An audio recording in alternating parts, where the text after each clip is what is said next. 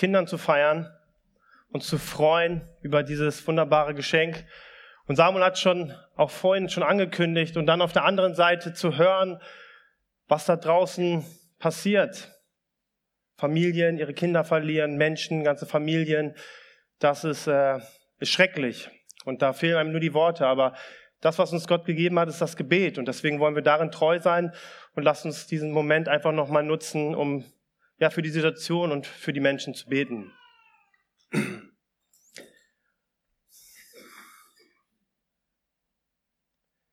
Jesus uns, auf jeden Fall mir fehlen die Worte, Jesus, wenn wir uns dieses Leid anschauen, was dort in Türkei und Syrien passiert ist, Herr. Eine Katastrophe, Herr, die ja so viele Leben gekostet hat, so viele Menschen auseinandergerissen hat, ganze Existenzen zerstört hat, Herr. Und wir kommen damit einfach zu dir, Herr, weil du unsere Hoffnung bist, weil wir glauben, Herr, dass du da bist und auch die Menschen, die dort sind, damit nicht alleine lässt, Herr.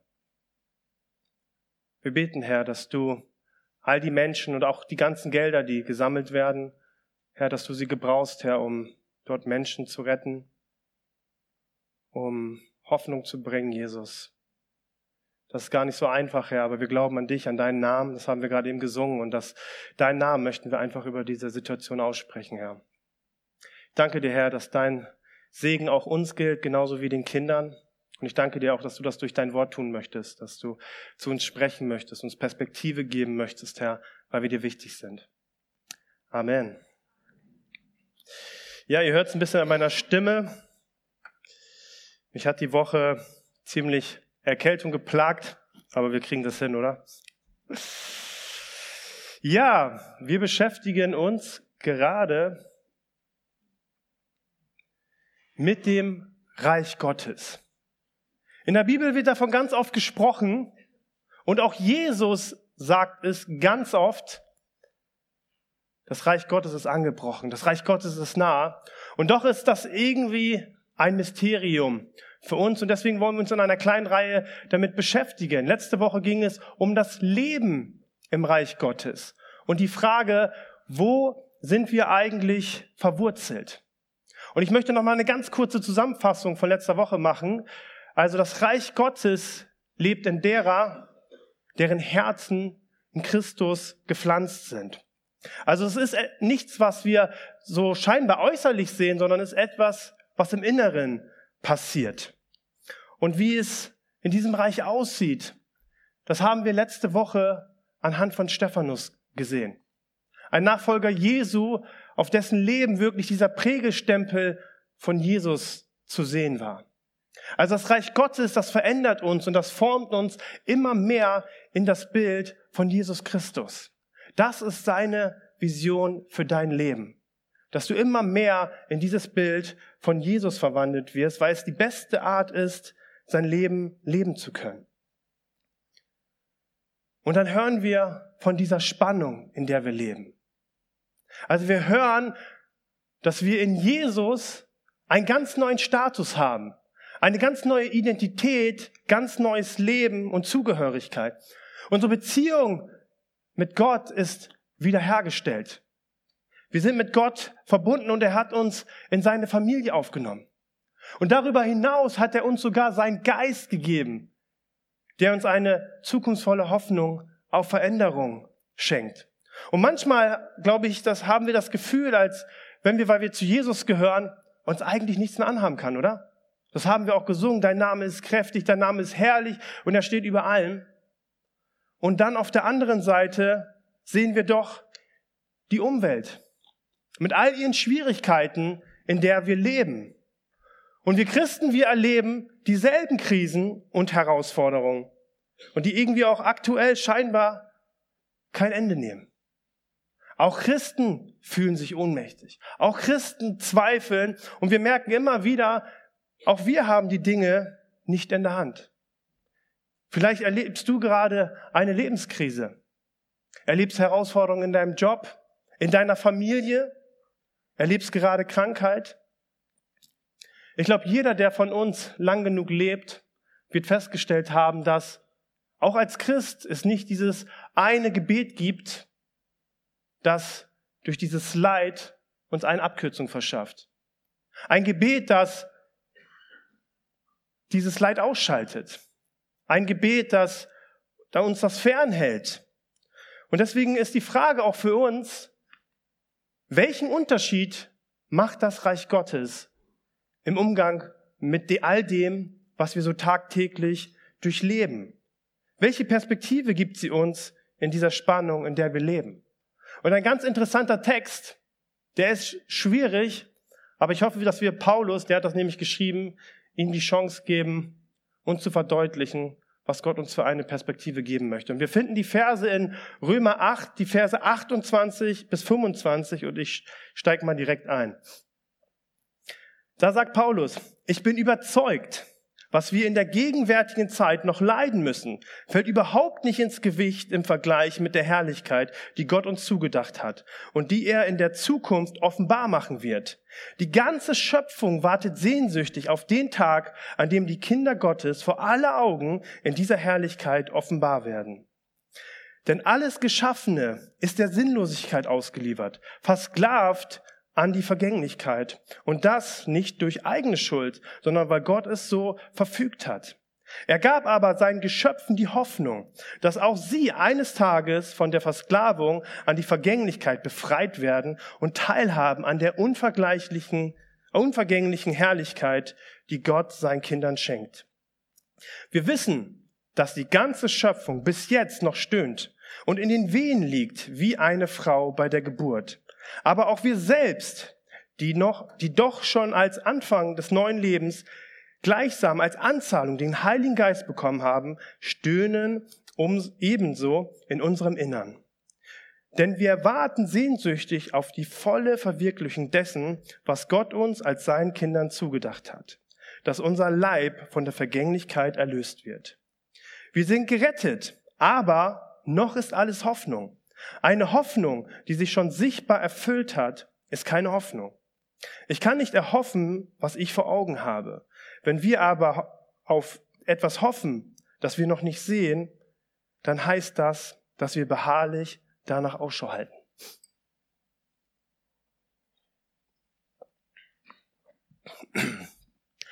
Paulus möchte uns in diesem Abschnitt eine Perspektive zeigen, einen Weg zeigen, der uns trotz dieses Leides einen hoffnungsvollen Blick für unser Leben und für diese Welt zeigt.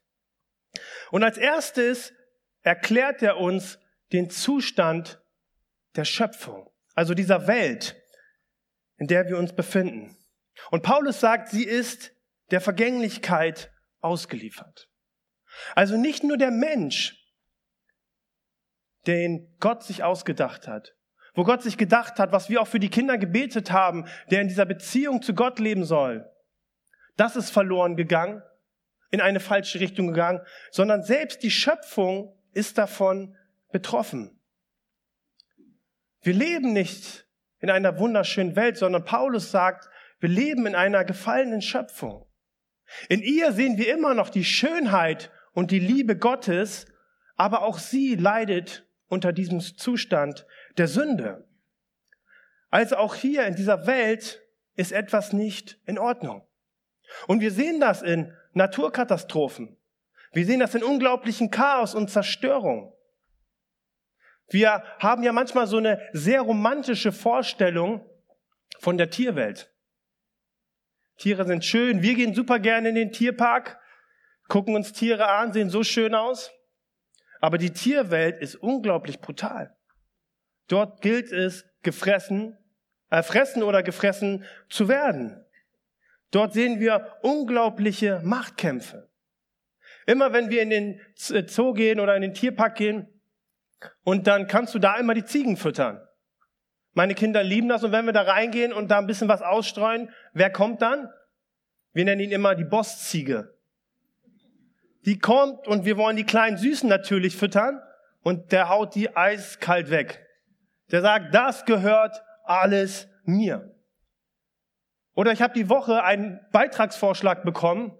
Da waren so Ich glaube, die haben das Bild des Jahres gesucht. Das waren so Tier-Momentaufnahmen. Und eins dieser Bilder war ein Leopard. Ich glaube, das war ein Leopard. Und der hatte in seinem Maul einen Affen. Einen toten Affen. Ja, jetzt lacht ihr noch. Aber dieser tote Affe war umschlungen von einem Babyaffen. Und der lebte noch. Und auf dem Bild steht sogar eiskalt, dass dem Baby das gleiche Schicksal erwartete wie der Mama. Ist das nicht brutal? Es hat mein Herz auf jeden Fall zerbrochen und wir erleben auch Krankheiten. Wir erleben Feindschaften, wir erleben Not, Leid und Defizite und es schockt uns so sehr, weil wir so eine tiefe Sehnsucht nach einer heilen und gesunden Welt haben. Aber Paulus sagt, das ist nicht der Zustand. Das ist nicht der Zustand dieser Welt, sondern er sagt ganz realistisch und bringt es auf den Punkt und sagt, die ganze Schöpfung stöhnt und löst, äh, sehnt sich nach Erlösung. Das ist diese Not, die wir immer wieder spüren, die wir jetzt auch diese Woche so stark in dieser Katastrophe spüren. Diese Not, dieses Leid auf dieser Welt. Und wenn Paulus das schreibt, dann weiß er wirklich, wenn er von Leid schreibt. Er weiß, was damit gemeint ist. Er lebte in einer Zeit und hat auch in dieser Zeit geschrieben, als die Welt in einer unglaublichen Krise war. Ganz besonders die Christen. Sie wurden diskriminiert, sie wurden äh, verfolgt. All das hat er erlebt und das ist eine bittere Realität. Und die Frage ist, hey, wie soll man im Blick dieser ganzen Dinge noch hoffnungsvoll leben können. Wenn wir lesen, dass diese Welt von Vergänglichkeit geprägt ist, wie können wir da nicht depressiv werden? Paulus sagt, dass das Leiden der Welt und all das Leid, das wir gerade erleben, sagt er, es fällt nicht ins Gewicht. Und er benutzt dabei ein Bild von einer Balkenwaage. Apotheker werden das wahrscheinlich kennen. Er sagt, auf der einen Seite ist all das Leid dieser Zeit und Welt und unseres persönlich. Und dieses Leid ist schwer. Und es fühlt sich manchmal so an in unserem Leben, als könnte nichts in der Lage sein, was auf der anderen Seite einen Ausgleich schaffen könnte. Was könnte jetzt in der Türkei dafür einen Ausgleich schaffen? Nichts. Nichts. Und auch Paulus findet in dieser Welt keinen Ausgleich, wo er sagt, hier, ich habe hier was für euch. Versuche das und dann wird es sich besser anfühlen. Dann wirst du irgendwo Ausgleich in deinem Leben haben, sondern er sagt, ich habe etwas aus der nächsten Welt, das in der Lage ist, Ausgleich zu schaffen. Und er sagt, es ist die Herrlichkeit Gottes, an die Gott uns teilhaben lassen möchte. Gott möchte alle, die ihm vertrauen, die ihm nachfolgen, die ihn als Herrn angenommen haben, Anteil haben lassen an dieser Herrlichkeit. Und Paulus sagt, diese Herrlichkeit, wenn du sie hast, sie ist so gewichtig, dass auch egal wie schwer das gerade ist, was du leidest, das, was wir gerade in unserer Welt sehen, und Gott leidet da so sehr mit. Aber wenn die Herrlichkeit kommt, dann wird es diese Schwere in die Luft katapultieren. All das, was wir gerade erleben, ist unglaublich schwer. Und die Bibel spricht auch ganz viel darüber, dass Gott mitleidet. Wir haben gerade ein Kind gesägt und haben gesagt, Gott sieht uns. Er schaut nicht über das hinweg. Aber Paulus sagt, all das ist vorläufig und es ist nicht das Ende. All das, was wir jetzt gerade durchleben und erleben, es ist vorläufig und es ist nicht das Ende. Eines Tages, sagt die Bibel, wird Jesus wiederkommen. Und er wird ein neues Zeitalter seines Reiches einleiten. Und ich würde euch so gerne so viel über dieses neue Zeitalter sagen, aber das würde hier alles Mögliche sprengen. Aber eins kann ich dir sagen, wenn Jesus dieses neue Zeitalter einleitet, dann wird es keine Tränen mehr geben. Dann wird es kein Leid mehr geben. dann wird es keine Feindschaften mehr geben, keine Krankheiten, sondern Gottes Herrlichkeit wird alles erfüllen und heilen. Und alle, die zu ihm gehören, sagt Paulus, die wird er teilhaben lassen an dieser Herrlichkeit. Das Ende und das Ziel ist Gottes Herrlichkeit. Auch für dein Leben, auch für diese Gemeinde.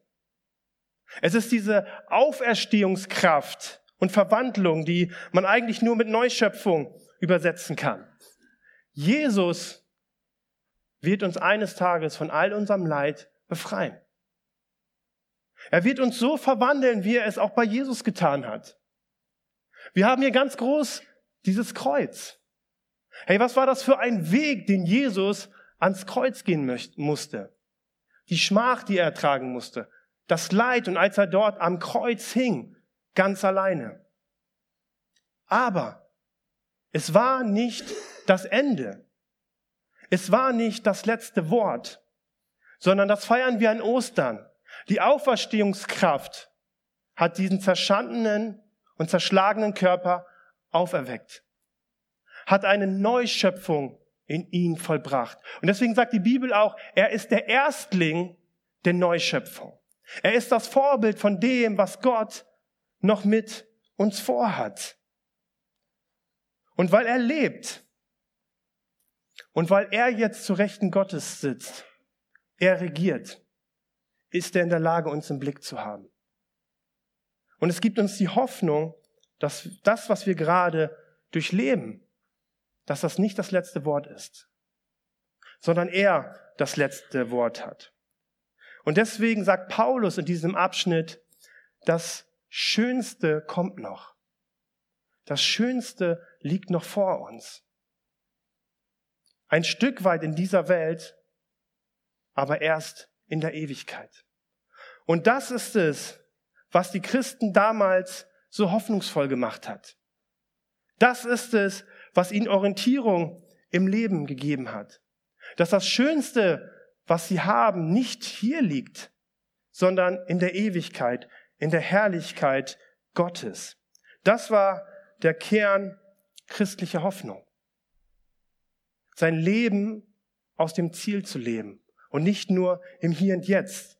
Wir lesen zum Beispiel in Philippa 3, Vers 20, dort bringt es Paulus auch nochmal schön auf den Punkt. Denn unser Bürgertum ist in den Himmeln, von woher wir auch den Herrn Jesus Christus als Heiland erwarten. Wenn man weiß, was das Ziel ist, wenn man weiß, wohin man geht, was vor einem liegt, dann gibt es die Kraft und das Durchhaltevermögen, das heute auszuhalten und trotzdem positiv zu sein. Jeder, der mal ein bisschen Sport gemacht hat, der kennt das. Ein Sportler, der auf ein Ziel ausgerichtet ist, auf eine Medaille, auf einen Sieg oder einen Pokal. Er hält seinen Blick auf diesen Pokal, auf diese Medaille und er ist bereit dafür heute zu verzichten. Er ist bereit, Schweiß in Kauf zu nehmen, anders zu leben, weil er weiß, welche Herrlichkeit vor ihm liegt, dieser Ruhm und dieser Sieg. Ich muss mich immer wieder dann an mein Studium erinnern. Hey, mein Studium war so schwierig. Für mich zumindestens. Ich musste so viel lesen, so viel trockenes Zeug lesen. Aber ich war in der Lage, das zu tun, weil ich wusste, was dahinter auf mich wartet. Ich wusste, dass Gott mich berufen hat, ihm zu dienen. Ich wusste, dass er mich berufen hat, in den Dienst zu gehen. Und deswegen konnte ich heute anders leben. Wisst ihr, Christen, die kein Ziel haben, die leben kraftlos. Christen, die kein Ziel haben, die leben nur im Hier und Jetzt. Denn wenn man kein Ziel vor Augen hat, nichts, worauf man ausgerichtet ist, nichts, worauf wir uns freuen und hoffnungsvoll sind, dann haben wir nur im Heute und Jetzt Angst, dass es irgendwann zu Ende geht Und das ist der blanke Horror. Das ist schrecklich. Und wir wollen nicht daran denken und dann passiert es, dass wir uns im Hier und Jetzt verlieren. Dann wollen wir nur so viel wie möglich im Jetzt und Hier auskosten. Und unser Glauben dreht sich auch immer nur um das Hier und bewegt die Frage, was bringt Glaube mir jetzt gerade? Aber wenn sich unser Glaube nur um das Hier und Jetzt dreht, dann sagt Paulus in 1. Korinther 15, dann sind wir bedauernswerter als alle anderen Menschen. Wenn der Glaube nur etwas ist, was uns heute Kraft geben kann, wenn der Glaube nur etwas ist, was wir uns hier auf Erden etwas erhoffen, dann sagt er, dann sind wir bedauernswerter als alle anderen Menschen. Und das bedeutet nicht, dass das Leben hier unwichtig ist. Es hat eine unglaubliche Bedeutung für Gott. Sonst würden wir auch die Kinder nicht segnen. Aber es ist nicht alles. Das Hier und Jetzt ist nicht Gottes Ziel. Und das ist der Kern, den Paulus uns machen möchte. Denn jeder von uns wird eines Tages diese Erfahrung machen, dass es irgendwann zu Ende geht. Und wie schön, wenn wir etwas haben, auf das wir uns freuen. Was nicht nur hier und im Jetzt ist. Hey, aber wenn diese Hoffnung da ist, wenn diese Hoffnung etwas ist, was in deinem Herzen ist, dass Christus das letzte Wort hat, dass er das Ziel und auch das Ende festgelegt hat und das umsetzen wird, dann können wir das heute anders beurteilen. Ich möchte das nochmal betonen. Paulus sagt das nicht leichtfertig. Nach dem Motto, ach, das ist alles so nichts Wichtiges, was wir gerade durchleben. Paulus ist jemand, der wirklich weiß, was es bedeutet, Leid zu erfahren. Der Mann hat Leid erlebt, das würden wir nicht mal aussprechen wollen. Aber er war sich eines bewusst. Er war sich bewusst der Wirklichkeit des Himmels. Er war sich bewusst der Wirklichkeit und Realität Gottes und er war sich auch der Realität bewusst der Erlösung und der Ewigkeit. Darauf hat er sich gefreut. Paulus sagt, hey, ganz ehrlich, von mir aus, ich würde viel lieber schon tot sein. Weil dann bin ich bei Gott. Da bin ich in seiner Herrlichkeit. Dann habe ich kein Gebrechen mehr, dann habe ich kein Leid mehr. Aber Gott hat hier noch was vor mit mir. Wisst ihr, die Theologie des 20. Jahrhunderts hat diesen Kern christlicher Hoffnung komplett ausradiert. Sie hat gesagt, hey, das ist etwas, was man einem modernen Menschen nicht zumuten kann. Ewigkeit, Hoffnung, all das kann man gar nicht greifen und das ist nicht zumutbar. Und deswegen hat die auch ganz stark die deutsche Theologie im 20. Jahrhundert das alles hinausgenommen, hat dem christlichen Glauben eigentlich die Hoffnung genommen, die eine so starke Kraft im Leben sein möchte. Und ich möchte dich heute fragen, hey, ist der Himmel eigentlich etwas, worauf du dich freust? Vielleicht sogar mehr als das, was du in diesem Leben hier hast. Ist der Himmel etwas, wonach du dich sehnst? Wo, wo du schon heute in deinem Leben danach suchst? Teilzuhaben an seiner Herrlichkeit. Wo Paulus sagt, hey, das alles andere in den Schatten stellen wird. Alles, was du dir in deinen kühnsten Träumen vorstellst, es wird noch viel herrlicher sein. Aber die Herausforderung ist, in der wir uns jetzt auch gerade befinden, es ist noch nicht so weit. Es ist noch nicht so weit. Wir sind noch in dieser Zwischenzeit. Paulus sagt zum Beispiel, wir sind auf Hoffnung gerettet. Noch leben wir in dieser Zeit des Leidens, die so beladen ist und wovon wir ein Teil sind. Und er sagt, und das ist hart, auch Christen stöhnen. Er sagt, auch Christen stöhnen, obwohl sie die Anzahlung des Himmels haben, den Heiligen Geist. Auch sie stöhnen. Auch sie tragen die Gebrochenheit dieser Welt in sich.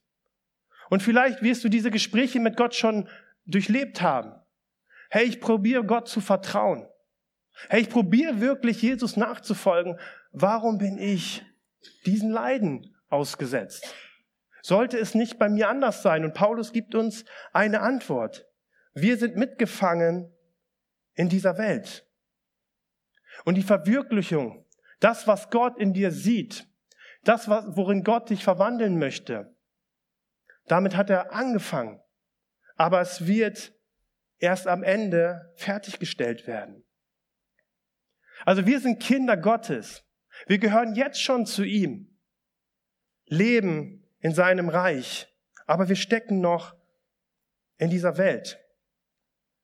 Paulus benutzt hier das Bild von Geburtswehen. Jede Mama, die hier vorne auf der Bühne stand, weiß, wovon ich spreche. Ich kann es nur sagen, ich habe es nur mit angesehen und dieser Anblick hat mir gereicht, zu sagen, ich brauche einen Seelsorger. Hey, diese Schmerzen, die eine Frau durchlebt, hey, das sind die schrecklichsten Schmerzen, die man erleben kann. Und die man nicht erlebt, wenn man kein Kind hat oder bekommt. Sie sind unglaublich stark und heftig. Aber die Schmerzen bei einer Geburt haben nicht das letzte Wort. Sie sind irgendwann vorbei. Und das, was die Mutter oder die Eltern bekommen, steht in keinem Gewicht zu dem, was die Frau durchlebt hat. Wisst ihr, meine Frau, wir haben zwei Kinder und meine Frau, müsst ihr wissen, die hatte wirklich eine sehr schwere Schwangerschaft. Musste drei, vier Monate nur liegen, durfte fünf Minuten nur am Tag aufstehen. Schwangerschaftsdepression, keine äh, Geburt, war für mich auf jeden Fall. Und als sie das so durchlebt hat, da dachte ich so, hey, die Frau, die will nie wieder ein Kind kriegen. Nie wieder. Aber als sie dieses Kind in den Arm hielt, als sie, wir sahen, wie dieses Kind aufgewachsen ist, hat gar nicht lange gedauert und sie hat gesagt, hey, ich bin ready. Ich bin bereit für mehr. Was hat sie für Schmerzen durchlebt und doch was sie bekommen hat in diesem Kind? Hey, das hat für sie von der Gewichtung in keinem Verhältnis gestanden.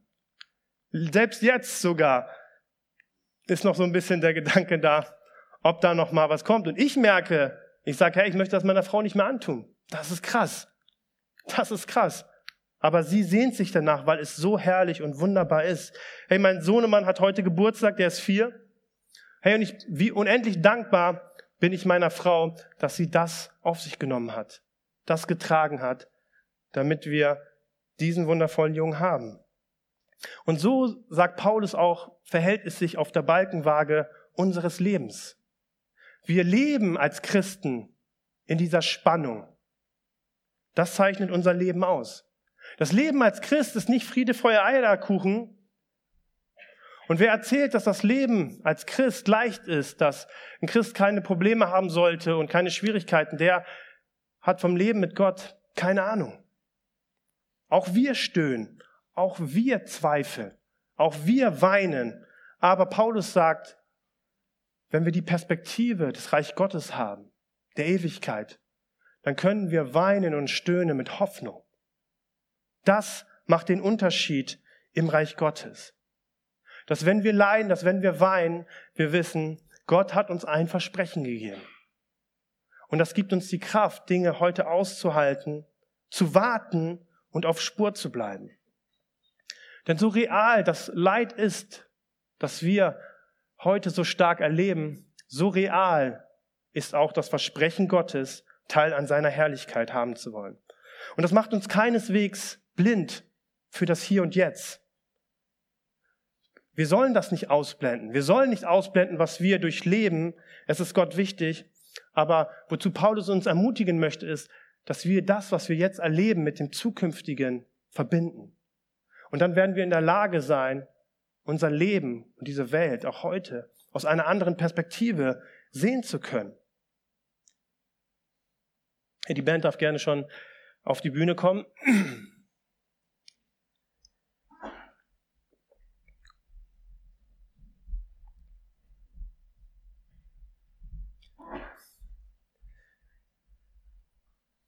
Wenn du zu Jesus gehörst, dann bedeutet das, dass er Herr ist. und dass er regiert. Und du darfst wissen, dass du nicht alles verstehen musst, aber du weißt, du darfst wissen, dass er regiert und dass er die Kontrolle hat. Und dass er am Ende alles so fügen wird, wie er sich das vorgestellt hat. Und dass auch, bis diese Zeit gekommen ist, er dir ein Versprechen ge gegeben hat. Ich werde bei dir sein bis ans Ende aller Tage. Dass das, was du gerade durchlebst, nicht alleine bist. Aber dass das, was du gerade auch erlebst, nicht das Ende ist. Aber es ist so wichtig für uns zu verstehen, wenn wir im Reich Gottes leben wollen, das Hier und das Jetzt ist nicht Gottes Ziel. Wir leben in einer vergänglichen Welt. Sein Ziel für dich ist seine Herrlichkeit in Ewigkeit. Er wird eines Tages alles neu machen. Das hat er uns versprochen und er möchte, dass du daran teilhast. Und ich glaube, wenn wir dieser Hoffnung, die der Kern christlichen Glaubens ist, wieder Raum in unserem Leben geben, dann sind wir in der Lage, in dieser Welt anders zu leben. Weil wir etwas haben, was nicht von hier ist, sondern von der Ewigkeit, von Gott. Und er möchte uns das auch schon heute schenken. Diese Anzahlung, die von der Paulus spricht. Dieses Siegel, diese Gewissheit, dass ich zu Gott gehöre und dass ich in seine Hand bin. Und dass er für mich etwas hat, was viel schöner ist, als das ich hier auf Erden jemals finden kann. Und er war sogar bereit dafür, für dich ans Kreuz zu gehen. Er wusste, dass du das aus dir selbst nicht haben kannst. Auch wir sind Teil dieser gefallenen Welt. Auch wir haben uns von Gott entfernt. Aber er ist für uns ans Kreuz gegangen. Er ist für dich ans Kreuz gegangen, um diese, um diese Kluft, die zwischen dir und Gott ist, zu überbrücken. Eine Brücke zu bauen, weil er sich so sehr wünscht, dass du diese Herrlichkeit hast in Ewigkeit. So hat er sich das von Anfang an gedacht. Und am Ende wird er es auch wieder so tun. Aber wir brauchen diese Perspektive. Diese Perspektive der Ewigkeit, weil wir uns sonst nur im Hier und Jetzt verlieren. Das ist gar nicht auszuhalten. Aber er lädt dich ein, dein Herz zu öffnen und dir neu diese Perspektive der Ewigkeit schenken zu lassen, die so viel größer ist als das, was wir hier sehen. Ich möchte noch mal beten.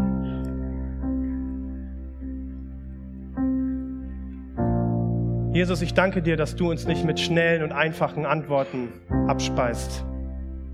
So nach dem Thema, alles später wird gut. Ich danke dir, dass du das Leid dieser Welt siehst, dass es dich schmerzt, dass du mitleidest und dass du auch in dieser Zeit wirkst, Wunder schenkst, Menschen zu dir ruhst. Aber das ist hier nicht das Ziel.